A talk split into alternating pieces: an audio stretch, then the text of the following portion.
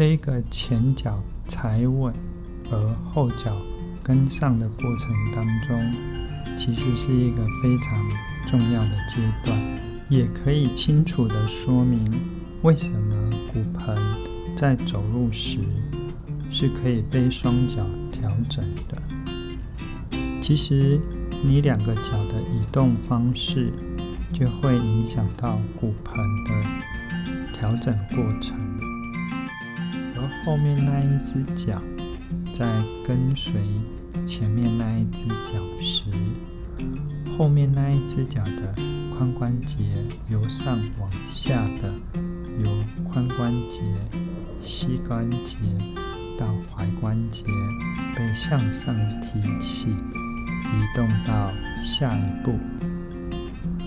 每一步向前踩的是一个由下往上抓稳的力量，每一步由后往前去的都是一股由上往下抓的过程。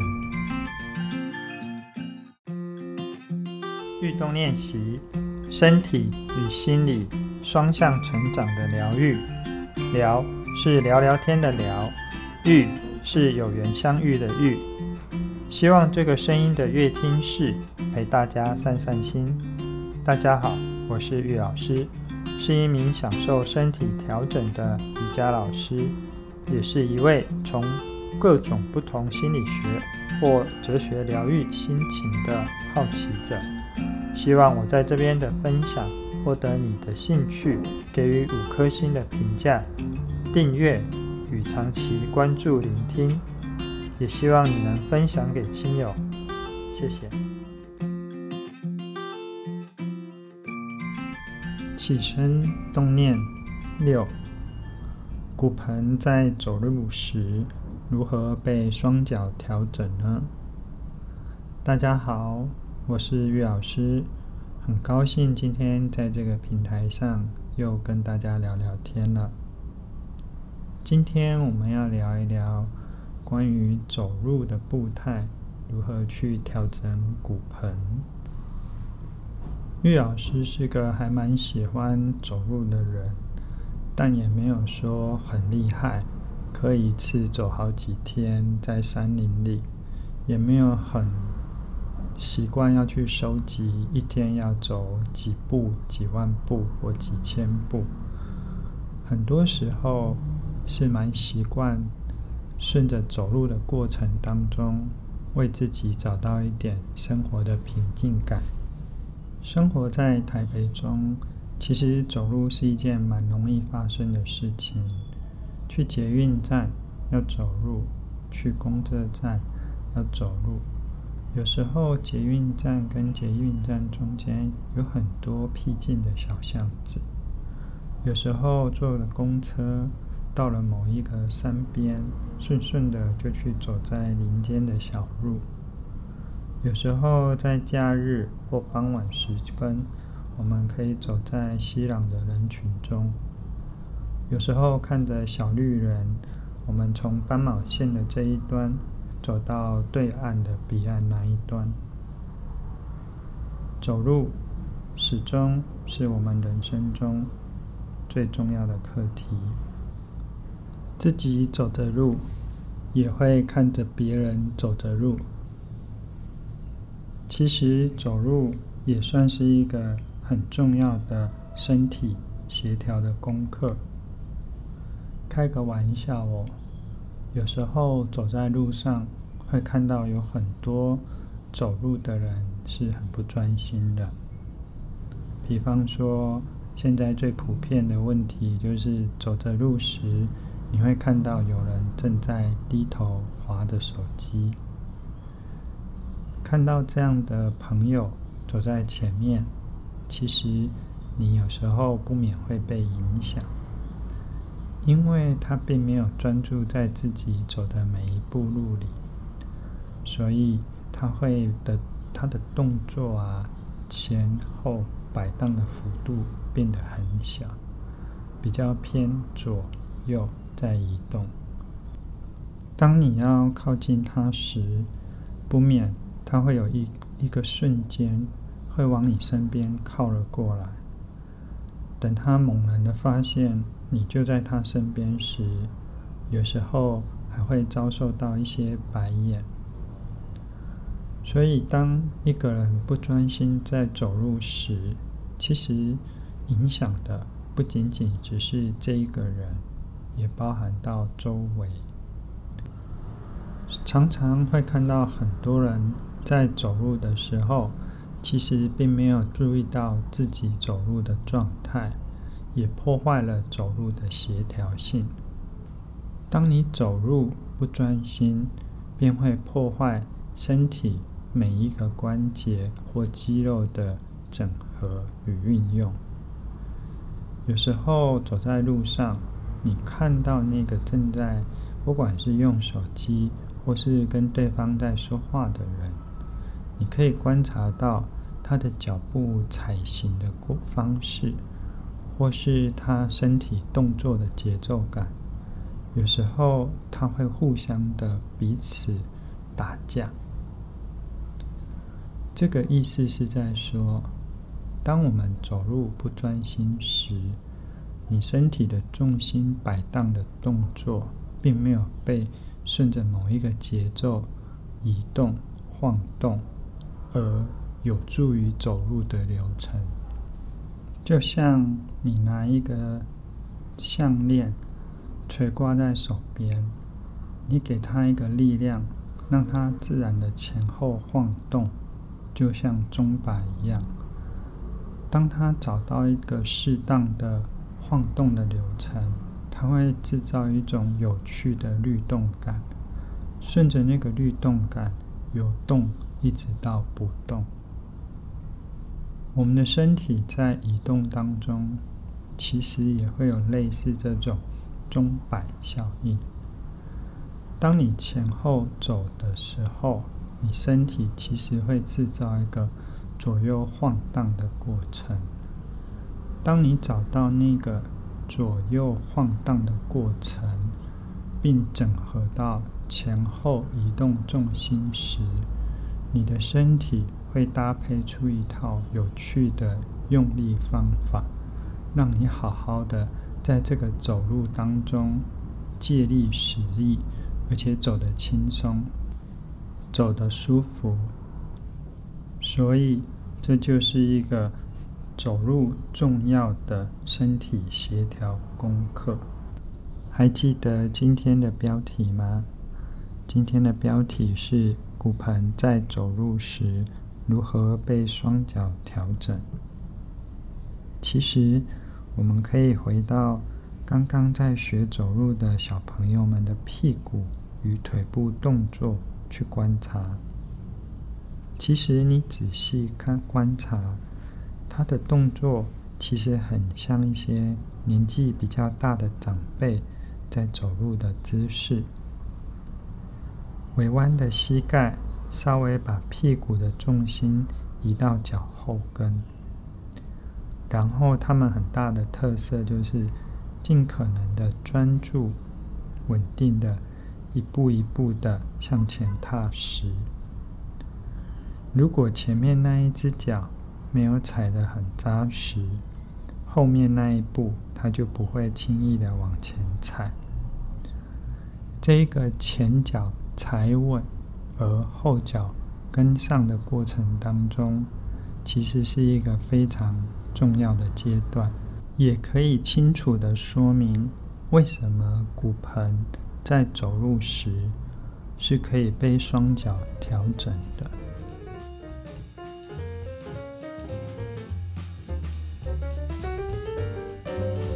有想要动一动身体吗？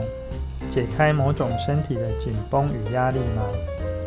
欢迎你点击详细资讯下的连结色块，或是搜寻脸书粉丝专业运动练习 Meet Sport。M E E T S P O R T，或是脸书社团“肌筋膜疗愈与运动身心练习园地”的连结，来了解我们的课程资讯。希望我们可以一起练习。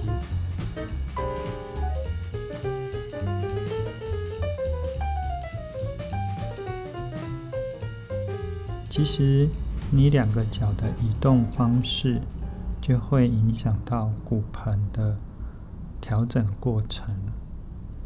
当你的前脚向前踩稳，同一侧的骨盆会轻微的偏前，也就是说，这一只前面的脚，等一下会有一个单脚平衡落地的时间。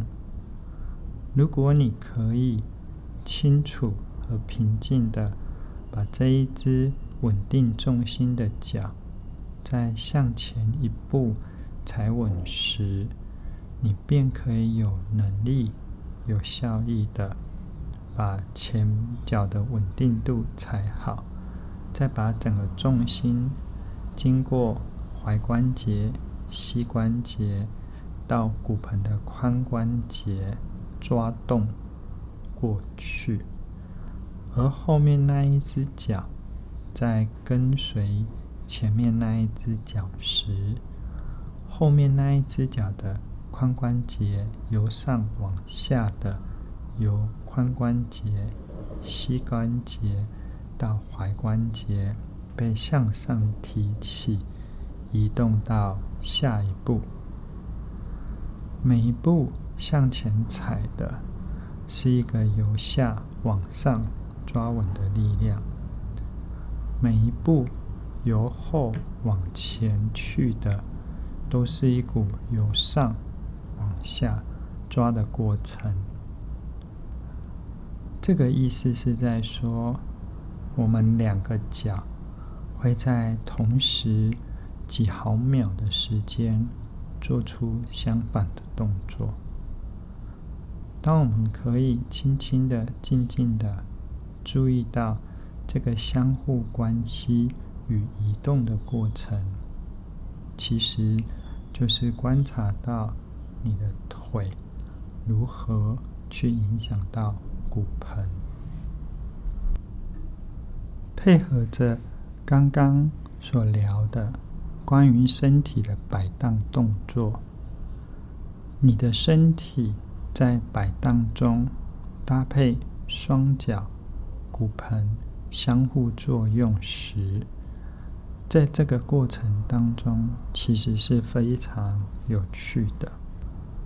当你的双脚接受上半身某个动作的摆荡，你的脚掌如何踩稳在地板，而你的脚踝如何承纳这个脚掌抓地，稳定小腿骨，而接着稳定膝盖骨。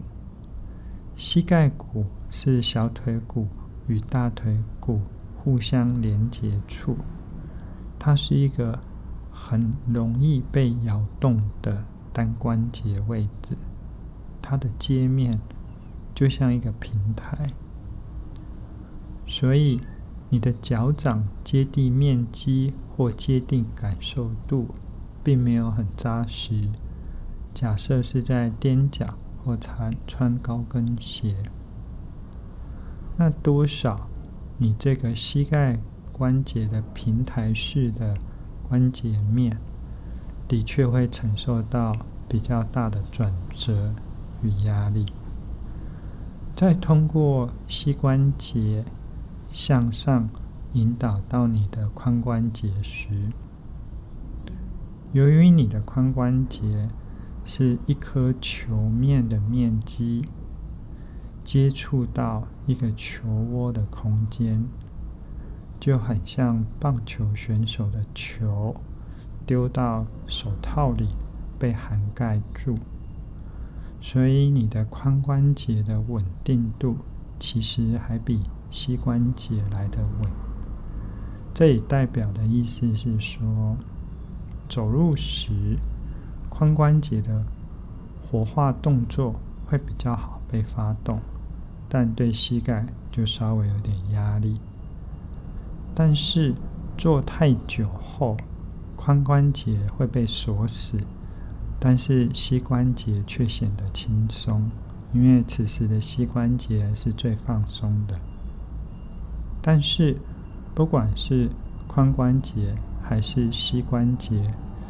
通常我们的身体所有的动作，除非是你刻意把脚抬起来，或是躺在床上睡觉，否则你的脚掌大致上都会以各种形式的状态放在地板。比方说，当你放松时，你很自然的脚掌会外拐、外八，或是会很自然的偏某一个脚掌，或是你的脚掌在坐着的时候，难免就踩不太稳在地上。这也是很自然的，因为当我们坐着时，重心都在屁股。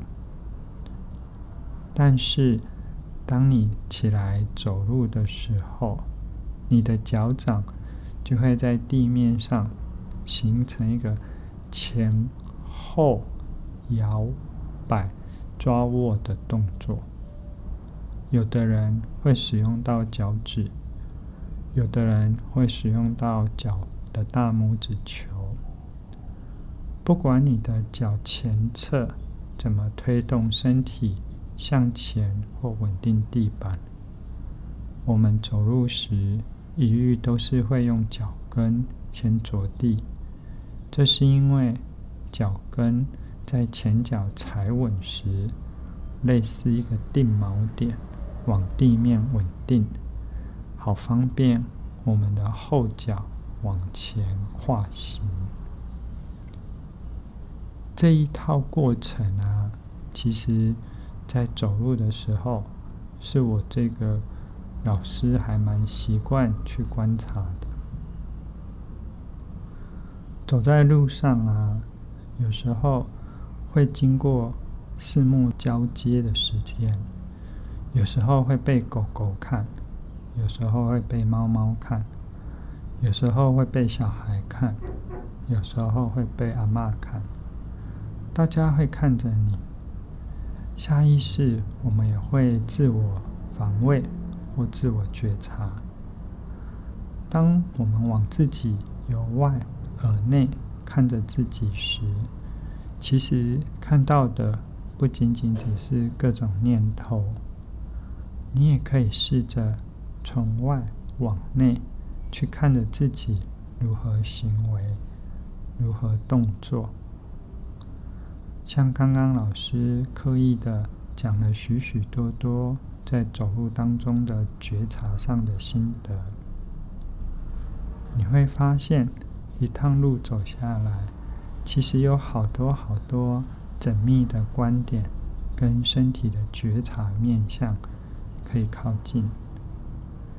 当你在向内靠近时，不管四目相接的对方是谁，他不会很容易的扰动了你的心。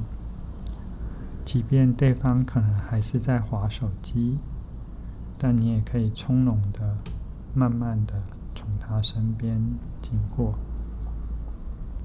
就像今天一开始就聊的，走在僻静的小巷，走在林间的小径，走在熙攘的人群中，或走在斑马线上，走。始终是我们人生中最重要的课题。看着别人走路，也是看着自己在走路，也看着自己人生整个过程。在十一月二十二号，我们有一堂身体知识课程，运用走路的步态来调整骨盆。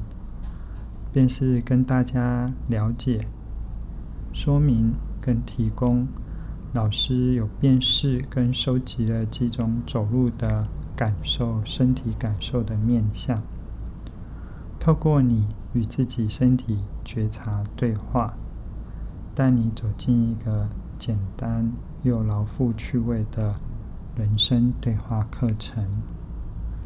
你今天走路了吗？你今天漫步了吗？希望你漫步在你的人生体验里，享受我们的生活，享受我们的身体，也希望我们可以一起在上课的课程里互相了解走路的面向。那我们在十一月二十二号运用走路步态调整骨盆课程见哦，拜拜。